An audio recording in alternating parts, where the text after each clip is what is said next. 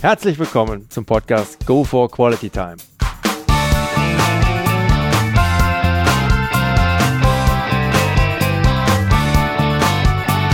Hier werden wöchentlich spannende Persönlichkeiten interviewt, um mit deren Erlebnissen und Erfahrungen zu mehr Lebensqualität in ihrem Alltag beizutragen. Mein Name ist Detlef Massorts. Ich fühle mich als Weltbürger an vielen Orten dieser Welt sehr wohl, habe riesigen Spaß am internationalen Networken und bin obendrein noch ein begeisterter Fußballer. Ich freue mich sehr, heute als meinen ersten Gast Dr. Bernd Gerow begrüßen zu dürfen mit dem Titel der Folge 02 vom Ausnahmeleader zum erfolgreichen Leadership-Experten. Hallo Bernd. Hallo Detlef. Lass uns direkt in Medias Res gehen und mit einem kurzen Profil zu deiner Person beginnen. Also Name? Bernd Gerob. Alter? Ich bin fast 52. Hört, hört. Familienstand? Verheiratet, glücklich verheiratet. Auch schön. Kinder? Ich habe zwei Söhne. Mhm. Alter? Hatten wir schon fast 52. Nein, das Nett, dass du nochmal drauf anspielst. ich dachte jetzt eigentlich das Alter deiner Kinder, aber okay. okay. 16 und 18. Das geht ja gut los. Berufsabschluss. Ich bin Diplom-Ingenieur. Und äh, de facto, auch, ich weiß auch, dass du da keinen großen Wert drauf legst, aber ein, legst aber ein Promovierter noch obendrein. Ausgeübter Beruf heute. Ich bin Führungstrainer und Geschäftsführer-Coach. Vorlieben, Hobbys? Äh, ich entspanne mich gerne bei Musik und zwar richtig beim äh, Musik hören wie auch beim selbst musizieren. Mhm. Hast du ein Lebensmotto? Mein Lebensmotto lautet, alles Große und Entscheidende im Leben ist ein Wagnis. Okay. Gibt es ein absolutes No-No bei dir, also etwas, was gar nicht geht? Ja. Unschuldige für einen persönlichen Vorteil zu opfern. Mhm. Okay, Bernd. Kannst du bitte noch kurz deinen beruflichen Werdegang wiedergeben? Ja, ich habe Elektrotechnik studiert, äh, habe dann promoviert, habe so ein Hightech-Startup gegründet mit einem Partner zusammen, den fünf Jahre lang geführt, dann an einen großen Konzern verkauft, war dort neun Jahre im mittleren Management, äh, viel weltweit dann unterwegs, was mir viel Spaß gemacht hat. Äh, viel Spaß hat mir auch gemacht, die Teams aufzubauen, Mitarbeiter zu führen und zum Schluss hatte ich 350 Mitarbeiter weltweit. Dann Ende 2009 habe ich mich wieder selbstständig gemacht und zwar diesmal als Berater, Führungstrainer und Geschäftsführercoach. Was war deine Motivation bzw. dein Antrieb in 2009 von der Position eines Geschäftsführers aus dem mittleren Management eines multinationalen Großkonzerns wieder zurück in die Selbstständigkeit zu wechseln? Ich meine, ein Außenstehender fragt sich da wahrscheinlich zunächst, welcher Teufel hat ihn da geritten? Du warst ja im ersten Moment erstmal oder bist im ersten Moment erstmal ein Risiko eingegangen. Raus aus einem scheinbar sicheren Hafen als Geschäftsführer hinein in ein komplett neues Terrain. Und das Ganze auch noch mit Familie, was den Druck und die Verantwortung ja nicht gerade niedriger hält. Ähm, mir damals die Arbeit mit Kunden und Mitarbeitern wirklich viel Spaß gemacht. Auch äh, so mit den Teams in den ganzen Ländern zusammenzuarbeiten, das war alles klasse.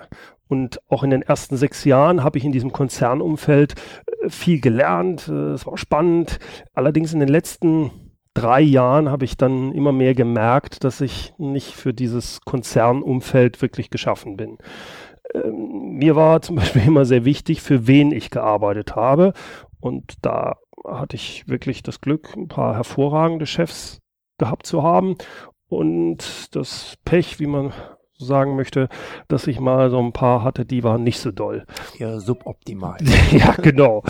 Äh, da gab es dann immer mehr Reibereien. Ich bin jemand, der seinen Mund nicht halten kann und man muss aber so politische Spielchen dann mitspielen, vor allem in den oberen Hierarchien. Und da habe ich dann keine Lust mehr drauf gehabt. Äh, da wollte ich nicht mehr mitspielen. Das heißt, das eigentliche Hauptmotiv um mich wieder selbstständig zu machen, war, dass ich mir nicht reinreden lassen wollte, also diese Unabhängigkeit. Äh, da ich mir ein bisschen Geld auf die Seite gelegt hatte, war das Risiko der Selbstständigkeit jetzt beim zweiten Mal auch sehr begrenzt. Das Risiko, als ich mich das erste Mal mit dem Hightech-Unternehmen selbstständig mache, das war wesentlich höher. Was hat sich, was hat sich da bei dir verändert, wenn du es vergleichst, so in deinem Denken heute und deinem Empfinden heute als Selbstständiger? im Vergleich halt noch zu der ersten Selbstständigkeit vor über 20 Jahren. Ja, du, man muss überlegen, als ich mich selbstständig gemacht, du hast vorhin ja gesagt, äh, das war direkt nach dem Studium. mein damaliges Selbstverständnis war darauf gepolt, dass ich Ingenieur war, Fachexperte, Entwickler. Das heißt, ich hab, war wirklich in der Rolle des Fachexperten. Meine eigentlichen Rollen, die man als Unternehmer, als Verkäufer, als Führungskraft, äh, die habe ich noch gar nicht ausgefüllt, ausfüllen können. Äh, da bin ich erst mit der Zeit reingewachsen. Und durch dieses Reinwachsen, dieses Lernen, da habe ich natürlich auch viel falsch gemacht in der Zeit. Das heißt, aus der heutigen Sicht ist meine erste Selbstständigkeit etwas gewesen, wo ich eigentlich blauäugig reingestolpert bin, wenn man das richtig sieht. Dabei ist der größte Aufwand ja nicht die Entwicklung. Das heißt nicht umsonst, der Verkauf ist die Seele des Geschäfts. Und das habe ich erst mit der Zeit wirklich verinnerlicht und, und, und mitgekriegt. Entscheidend ist ja nicht, dass ich von meinem Produkt überzeugt bin und das ganz toll finde, sondern dass ich für einen Kunden entwickle, dass ich mich mit den Kunden vor allem beschäftige. Wer ist mein Kunde und wie ist der vom Kunden wahrgenommene Mehrwert? Damit muss ich mich sehr auseinandersetzen. Das habe ich damals nicht gemacht. Das hat für mich einige Zeit gebraucht. Das heißt, einer meiner größten Fehler damals war, glaube ich, dass das Unternehmen, dass wir uns zu breit aufgestellt hatten und nicht zum Beispiel auf wenige Kundensegmente wirklich fokussiert hatten. Diese Fokussierung, die richtige äh, Positionierung, das habe ich gar nicht auf dem Schirm gehabt. Ja, aber da hakt es ja unheimlich ja. oft einfach. Und das ist auch etwas, was wir ja so weder in der Schule noch im Studium mitbekommen. Ja. Äh, rückblickend, Bernd, was war da bisher deine größte berufliche Herausforderung? Und wie hast du diese gemeistert? Also meine größte berufliche Herausforderung kann ich dir erzählen. Ob ich die wirklich gemeistert habe, ich würde es nicht Meister nennen, aber ich erzähle es dir, was ich ja, damit bitte, meine. Bitte.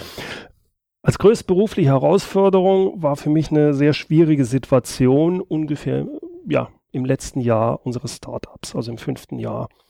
Wir hatten Venture-Kapitalgeber im Unternehmen, wir hatten das Unternehmen auf 20 Mitarbeiter aufgebaut und wir hatten ein Umsatz- und Profitabilitätsproblem. Also auf Deutsch, wir haben keinen Profit gemacht, wir haben Miese gemacht. Und das seit fünf Jahren. Äh, teilweise wussten wir da nicht mehr, ob wir die Gehälter im nächsten Monat wirklich zahlen können. War also keine einfache Situation. Und wir hatten dummerweise, aus heutiger Sicht würde ich das nicht mehr machen, für eine sehr große Summe gebürgt. Das Problem für mich dabei, ich hatte überhaupt keine Rücklagen. Ich war arm wie eine Kirchenmaus. Ich hatte keine, ich hätte keine Chance gehabt, für, für diese Bürgschaften in Höhe von, was weiß ich, drei, 400.000 Euro überhaupt gerade zu stehen. Das heißt, wäre unser Unternehmen wirklich gegen die Wand gefahren, wäre es pleite gegangen, ich hätte Privatinsolvenz anmelden müssen. Immer im Kopf, ich war verheiratet, hatte zwei kleine Kinder, nichts auf der hohen Kante. Jemand, der in so einer Situation noch nicht war, noch nicht durchlebt hat, ich glaube, der kann das schwer nachvollziehen, was das für Existenzängste in einem auslöst. Das hört sich schon mal sehr heftig an, ja. Ja, und ich muss auch sagen, ich bin da so aus heutiger Sicht wirklich in eine Depression gefallen. Hm. Ich hatte Glück, weil ich den Startup ja gemeinsam mit dem Geschäftspartner gegründet hatte der Partner, mit dem ich das zusammen gemacht hatte, der hatte diese Situation zumindest zum damaligen Zeitpunkt, als es so schlimm war, wesentlich besser emotional im Griff als ich. Und das war einfach eine große Hilfe. Und natürlich auch, weil ich den Rückhalt durch meine Frau zu Hause hatte, die auch da mich in dieser Zeit sehr stark emotional unterstützt hat. Das war schon, muss ich sagen, eine heftige Zeit. Und da bin ich sehr dankbar, dass ich diese Art von Unterstützung dort bekommen habe. Also dann war es schon doch wirklich so auch mit der mit der Partnerschaft, mit deinem Partner damals, mhm. dass ihr euch da gegenseitig dann immer wieder noch nicht nur gestützt, sondern einfach auch aufgebaut habt. Wenn der eine vielleicht mal etwas mehr down war, dass der andere einen wieder hochgezogen hat und umgekehrt. Ja. Es muss ja nicht immer von Vorteil und von Vorzug sein. Absolut. Äh, also ich habe da großes Glück gehabt, dass wir, dass ich da jemanden hatte. Er war Maschinenbauer, ich war Elektrotechniker, wo das super gepasst hat, äh, menschlich und von der Unterstützung her zusätzlich hatten wir auch, muss man auch ehrlich sagen, vom Zeitpunkt her Glück, weil wir in der Zeit einfach auch schon verschiedene Interessenten hatten, die an der Technik, an der Technologie, an den Mitarbeitern unseres Unternehmens interessiert waren. Die wollten das Unternehmen kaufen. Auch da muss ich sagen, hat mein, war ich sehr froh, dass mein Partner sehr gut verhandelt hat. Das konnte der besser zum damaligen Zeitpunkt als ich die waren nervenaufreibend, die Verhandlungen, aber zum guten Schluss konnten wir wirklich das Unternehmen an großen Maschinenbaukonzernen verkaufen und haben dann das Unternehmen dort rein integriert. Aber wenn wir ehrlich sind, du hast gesagt, wie habe ich es gemeistert? Ich habe es nicht gemeistert. Wir hatten Glück. Es war der richtige mhm. Zeitpunkt. Es war kurz vor dem Platzen der Dotcom-Blase, also im Jahr 2000. Einige Monate später wäre das wesentlich schwerer gewesen und es hätte gar nicht mehr geklappt. Mhm. Also, puh, Glück gehabt. Nochmal Schwein gehabt. Ja. Okay, aber ich denke mal auf jeden Fall eine Erfahrung, die, die dich auch ganz wesentlich geprägt hat. Auf absolut, Weise, auf absolut. Also das, das ist für mich äh, heute zum Beispiel sehr wichtig, wenn ich andere Unternehmer, kleine mittelständische berate. Ich weiß, wie die sich in bestimmten Situationen fühlen. Da habe ich hohen Respekt vor mhm. und kann das nachvollziehen. Ja, schöner Übergang direkt für die nächste Frage. Was würdest du aus, aus heutiger Sicht mit genau dieser Erfahrung Leuten raten, die heute eine Selbstständigkeit anstreben? Egal welche Art von Selbstständigkeit du anstrebst, ich glaube, entscheidend ist, dass man sich vorher glasklar darüber wird, wem man mit seiner Tätigkeit oder seinem Produkt, was man entwickeln will, wirklich nutzen will. Das, was wir falsch gemacht haben, wir haben vom Produkt überzeugt, es geht um den Kunden. Das heißt, die richtige Positionierung ist entscheidend. Ich muss mich immer wieder damit auseinandersetzen. Also in den Helikopter gehen, so sage ich immer, mhm. die Strategie, Positionierung nachzudenken, bin ich noch auf dem richtigen Weg. Und es verändert sich, das ist vollkommen okay. Was ich aus heutiger Sicht, ich persönlich nicht mehr machen würde, ist ein Unternehmen zu gründen, wo ich persönlich nicht selbst im Fahrersitz sitze, wo ich nicht mein eigenes Geld drin habe. Ich würde keinen Venture-Kapitalgeber mehr reingeben. Ich weiß, es gibt Unternehmen, da geht es nicht anders. Mhm. Aber du gibst deine Unabhängigkeit bis zum gewissen Grad auf. Das ist für bestimmte Leute okay, für mich wäre es heute nicht mehr okay. Mhm. Und ich glaube auch, dass es eine Vielzahl von Geschäftsmodellen gibt, wo man kein Geld, weder von der Bank noch sonst was braucht. Und wenn man das nicht, wenn man dieses Ziel der Unabhängigkeit hat, sollte man versuchen, im Englischen heißt es Bootstrapping, möglichst mit eigenem Geld, mit kleinem Geld zu versuchen, etwas aufzubauen. Es gibt heute gerade mit dem Internet super Möglichkeiten, wo ich diese Unabhängigkeit dadurch bewahren kann. Und dann, ganz wichtig, wenn ich mich dafür entscheide, ich brauche die Unterstützung aus meinem Umfeld, also mein Partner, meine Familie. Denn es ist eine harte Zeit, vor allem am Anfang, und ich, ich kann es mir nicht leisten, da noch Grabenkämpfe zu haben. Ich brauche die Unterstützung, die müssen mitmachen, die muss ich ins Boot holen, überzeugen, dass sie zumindest nicht dagegen sind, sonst wird es verdammt schwer. Mhm. Auch sollte man darauf achten, finde ich, man muss den Handlungsspielraum behalten. Ich glaube, das war das, was ich damals hatte. Ich habe das Gefühl gehabt, deswegen bin ich in eine Depression gefallen, dass ich kein Handlungsspiel mehr habe. Mhm. Ich habe keine Optionen. Es gibt Leute, denen macht das nichts. Das sind Spielernaturen, äh, wirklich im positiven Sinne. Ich bin es nicht und ich glaube, 90 Prozent der Menschen sind es nicht. Ich glaube es auch nicht, ja. Das heißt, wenn ich weiß, dass ich so gestrickt bin, ein gewisses Sicherheitsbedürfnis habe, immer darauf achten, in irgendeiner Weise Handlungsspielraum zu haben, nicht alles auf eine Karte zu setzen. Denn äh, das ist das, das andere als Selbstständiger. Es kommt immer anders, als du denkst. Äh, du musst viel ausprobieren, du wirst viele Fehler machen. Das ist, gehört dazu, das ist ganz normal. Kein Plan geht auf. Äh, der, der, der Helmut von Molke hat es, finde ich, toll gesagt, kein Plan übersteht die erste Feindberührung. Und das stimmt. Und das, darum wären wir ganz anders getriggert, wenn wir irgendwo im großen Konzern sind. Es werden Jahrespläne, es werden drei Jahrespläne gemacht. Die müssen auch noch halbwegs aufgehen.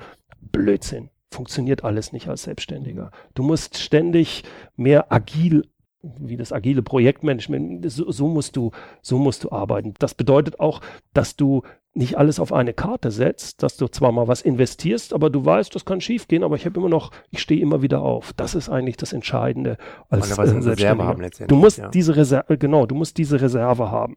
Es gibt keinen kurzfristigen, jemanden, der auf einmal kurzfristig Erfolg ist. Wenn du genau hinschaust, haben die jahrelang alle gearbeitet. Das heißt, das andere, was wichtig ist, ist, äh, dieser erfolgreich bist du nur, wenn du Durchhaltevermögen hast und wenn du viel ausprobierst. Es gibt diesen schnellen Erfolg innerhalb von ein paar Wochen, äh, gibt es meiner Ansicht nach nicht.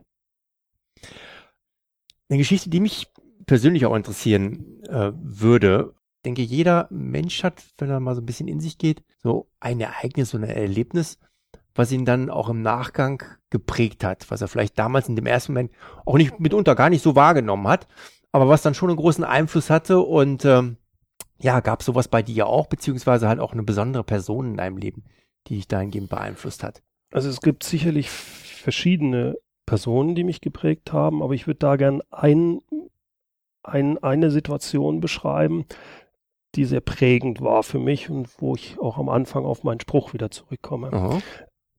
Ich selbst komme aus einem, sagen wir mal, aus einem Familienumfeld, was eher auf Sicherheit bedacht war, während mein Schwiegervater äh, mich ermuntert hat.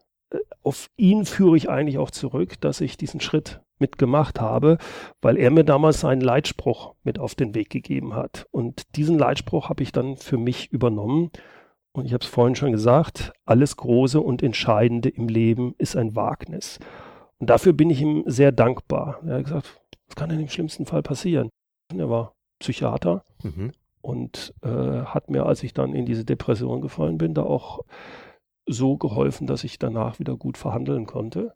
Also ähm, ich bin ihm da sehr dankbar für und es hat mir sehr geholfen, ein anderes Bild zu geben. Ich bin aus diesem familiär geprägten, sicherheitsbedürftigen Bild, konnte ich besser ausbrechen, dadurch, dass ich viel mit meinem Schwiegervater über diese Sache damals gesprochen habe. Bei, bei dieser Sache geht es immer darum, aus der eigenen Komfortzone rauszugehen. Das habe ich mit der Zeit immer mehr für mich entwickeln können oder verstanden. Wenn ich mich weiterentwickeln will, egal was ich mache, ob ich einen Vortrag halte, ob ich, ich schon gesagt, ich habe erst mit etwas über 40 ein bisschen Klavierspielen angefangen. Aber davor umso besser heute, ja. Ja, aber wenn du, wenn du dann irgendwo vor Leuten spielst, da, du musst aus deiner Komfortzone mhm. rausgehen. Nur das bringt dich weiter. Das sind Sachen, die, wovor man Angst hat, die einem Angst machen weil es groß scheint, weil es schwierig ist, weil es mit Risiko verbunden ist, im Endeffekt, weil es um was geht. Und das ist das alles Große und Entscheidende, ist ein Wagnis. Mhm. Und das ist das, woran ich fest überzeugt bin, dass die eigene Persönlichkeit wächst. Das sind die Sachen, die du nachher erzählst. In dem Moment denkst du, ach du, das ist aber jetzt eine ganz schlechte Situation. Oh Gott, oh Gott, ich habe Angst und alles. Nachher, gut, du wirst nicht drüber lachen, aber du hast was zu erzählen. Du musst aus deiner Komfortzone raus. Und da gehört auch mit, dass du hin und wieder auch mal scheiterst. Das kann auch mal ganz dumm in die Hose gehen. Jeder fällt hin, du musst, macht Fehler, aber musst einfach dann halt auch wieder aufstehen. Und das zu verinnerlichen, das ist eigentlich so, wo ich meinem Schwiegervater sehr dankbar für bin. Hm, Finde ich einen wirklich, wirklich sehr gelungenen und schönen Leitspruch. Kommen wir doch auf ein, denke ich mal, ein ganz interessantes Thema und gerade in der heutigen Zeit eigentlich auch eins, welches immer mehr an Bedeutung gewinnt. Stress. Stresssituationen. Was sind typische Situationen, die bei dir Stress auslösen oder auslösen können? Und wie gehst du damit um? Wie bringst du dich in den Erholmodus zum Abschalten? Also dadurch, dass ich ja selbstständig bin und eine große Unabhängigkeit habe, bin ich an Stress selbst schuld. Ich dachte schon, gibt's gar nicht. Na, wunderbar. Nee, nee. Also ich fühle mich zum Beispiel negativ gestresst, wenn ich mal wieder zu viel zugesagt habe und die Zeit einfach nicht reißt. Das hasse ich und das verursacht bei mir Stress. Ich versuche dann mit allen Mitteln meine Zusage zu halten, weil das ja etwas ist, was ich, was mir sehr was meinen Werten so, ein Wort ist ein Wort. Stick und, to your commitment, erinnere genau, mich da mal wieder gerne, ja. Und das art, kann dann für mich persönlich in Stress ausarten. Ja, wie gehe ich damit um? Ich arbeite an mir, das frühzeitig zu erkennen und rechtzeitig Nein zu sagen. Immer mal häufiger. Aber ich muss sagen, da bin ich, da bin ich noch in einer großen Lernphase. Das fällt mir in manchen Situationen schon sehr schwer. Mhm das eigentliche Abschalten, das funktioniert bei mir sehr gut beim Musizieren. Ich weiß, bei dir ist es Sport. Mhm. Das Prinzip, glaube ich, ist immer, das Abschalten funktioniert sehr gut, wenn ich mich wirklich auf eine andere Sache ganz konzentrieren muss. Und das ist beim Musizieren dann der Fall. Ich spiele so ein bisschen amateurhaft Klavier. Egal, ob man das für sich spielt oder in der Band spielt, man muss sich vollständig darauf konzentrieren das ist, glaube ich, der entscheidende Punkt. Wenn man das dann eine Zeit lang macht, dann ist man in einem anderen, in einem anderen Mindset, in einer mhm. anderen, und das, das kann man gut abschalten. Und ansonsten, das andere ist eigentlich ganz einfach und das ist Schlafen. Okay, okay. Dann kommen wir langsam aber sicher auch dann schon Richtung Ende, aber eine Sache, die mich doch sehr bewegt, beziehungsweise wo ich auch dich, wo ich halt sehr gut auch weiß, wie du es genossen hast auch in der Vergangenheit. Ähm, du bist ja nun auch viel in der Weltgeschichte rumgereist und ähm, hast auch alle fünf Kontinente gesehen. Und ich weiß halt, dass dir internationale Kontakte, dass du immer gerne gelebt hast und auch immer wieder neue gerne aufgebaut hast, warst da sehr offen für. Wie haben die de facto dein Leben bereichert? Gibt es da vielleicht auch das ein oder andere Beispiel, was du hier mit uns teilen könntest? Und was machst du heute? Denn das geht ja, glaube ich, so ein bisschen verloren in deiner Selbstständigkeit. Oder nicht verloren, aber halt ist nicht mehr so präsent wie zumindest in der Vergangenheit. Wie gehst du heute damit um, diese, diese Kontakte halt auch weiter aufrechtzuerhalten, die ja mit Sicherheit nicht alle abgebrochen sein werden? Also mir, mir, du hast schon recht, mir hat das Reisen unheimlich viel Spaß gemacht, gerade in der Zeit, als ich in einem Konzern unterwegs war, weil wir eben überall, weißt du ja, äh, Teams aufgebaut haben. Man kommt ganz nah an die Leute natürlich ran, ist was anderes, als wenn man als Tourist unterwegs ist. Äh, man sagt ja so, Reisen bildet und ich finde, das, das, das stimmt. Es geht allerdings nicht beim Bildung um, um Wissen, sondern es geht um Verständnis. Verständnis für andere Meinungen, für andere Völker, mhm. für Lebensarten.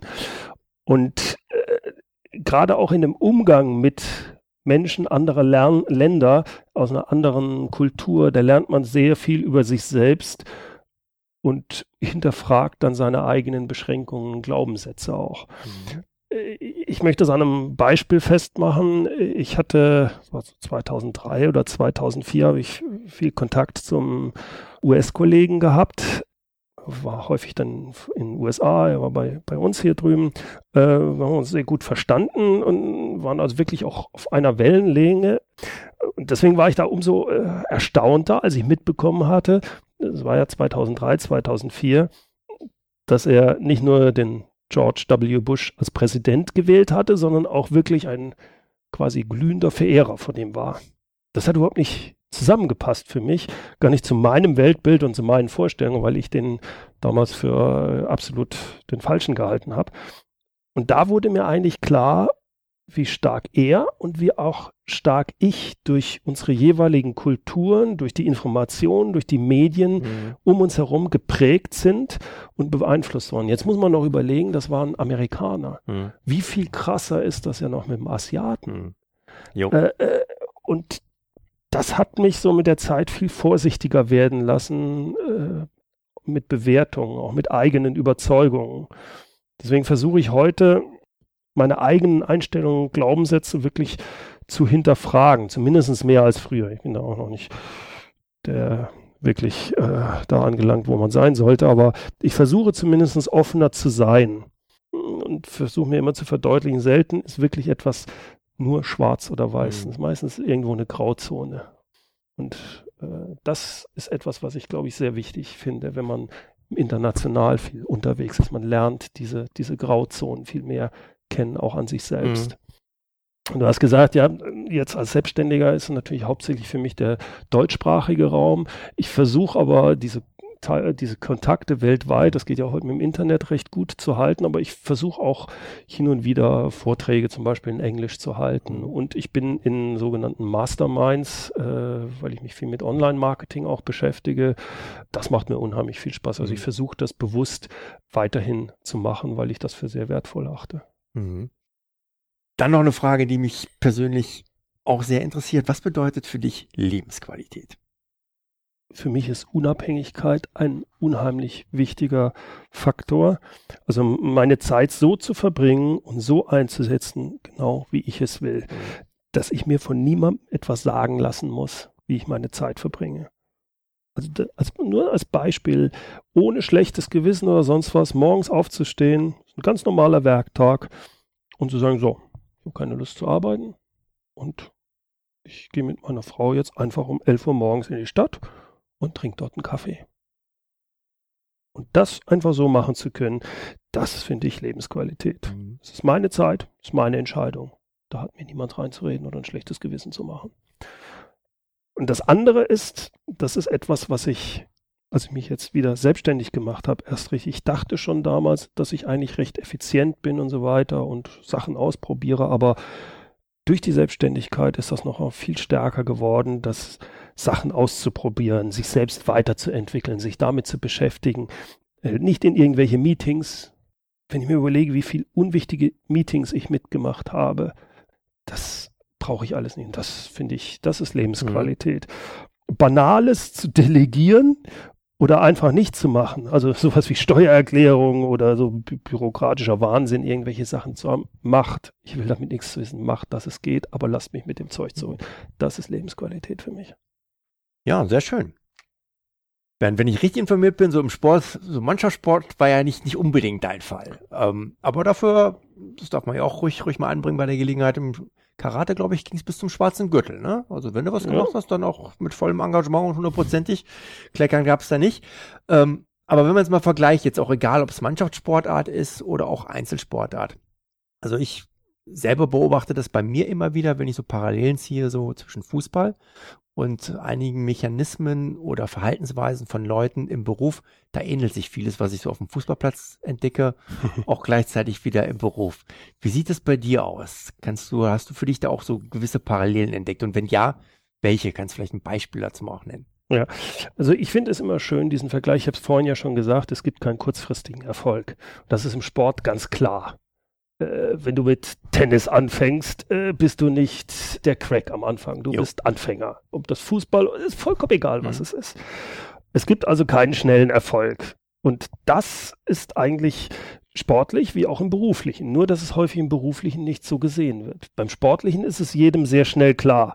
Es geht mehr um einen Marathon als um einen Sprint, wenn ich mich irgendwo verbessern will, wenn ich irgendwo was erreichen will, wenn ich Experte werden will. Training, es geht Training, Training, üben, Training, üben. Training, üben, üben, üben, durchbeißen, äh, Durchhaltevermögen und so weiter. Das heißt, ich lerne durch ständige Wiederholung. Es geht darum, Fehler zu machen, immer wieder aufzustehen. Nur dadurch wird man wirklich besser, besser, besser, bis ich vielleicht irgendwann mal einen Expertenstatus habe. Mhm. Jeder weiß es beim Sport. Hervorragender Fußballspieler äh, hilft mir nicht viel, wenn ich da nur Bücher lese. Ich muss auf den Platz.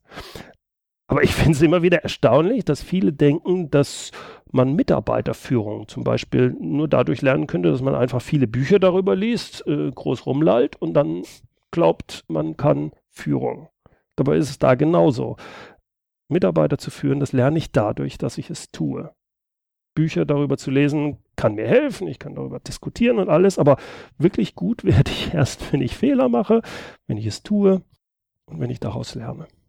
Ja, wunderbar. Also ich kann nur sagen, macht super Spaß zu sehen, Bernd, äh, wie es bei dir läuft, wie du dich da mittlerweile auch etabliert hast. Man merkt dir das in deinem ganzen Wesen einfach an. Ja, einfach nur Glückwunsch. Es hat wirklich super Spaß gemacht. Vielen Dank, Detlef. Und äh, ja, ich hoffe und denke, dass wir das bei Gelegenheit mal wiederholen können. Ich möchte an Sie, liebe Zuhörer, gerne noch weitergeben. Sollten Sie weitergehendes Interesse an dem Thema Leadership mit Bernd Gerob haben, so kann ich Ihnen nur nahelegen, mal einen Blick in seine Webseite zu werfen unter www mehr-führen.de, führen mit UE. Den Link finden Sie aber auch in meinen Shownotes. Es lohnt sich, wirklich. By the way, Bernd, dein Buch ist Die Katze aus dem Haus, was ja vor einem guten Jahr, korrigier mich, ja. erschienen ist, mhm. ist vor kurzem auch in Tschechisch erschienen. Ja, stimmt. Ähm, in, das vor Englisch, wie kam es dazu? Äh, Betriebsunfall oder? Äh, nee, das, äh, das hat man im Buchmarkt nicht im Griff. Das macht, die, äh, macht der Verlag. Okay. Da kann ich wenig zu sagen. Gut. Aber es wird auch irgendwann in Englisch rauskommen. Das ist, soweit ist sicher, ja. Na, sehr schön. Ja, in dem Sinne, sollte Ihnen der heutige Podcast gefallen haben, dann würde ich mich sehr freuen, wenn Sie ihn kurz in iTunes bewerten können. Ihre Bewertung hilft, meinen Podcast sichtbarer zu machen und mehr Leute werden so auf ihn aufmerksam. Ich würde mich sehr freuen, Sie auch nächste Woche wieder begrüßen zu dürfen. Bis dahin eine entspannte Quality Time.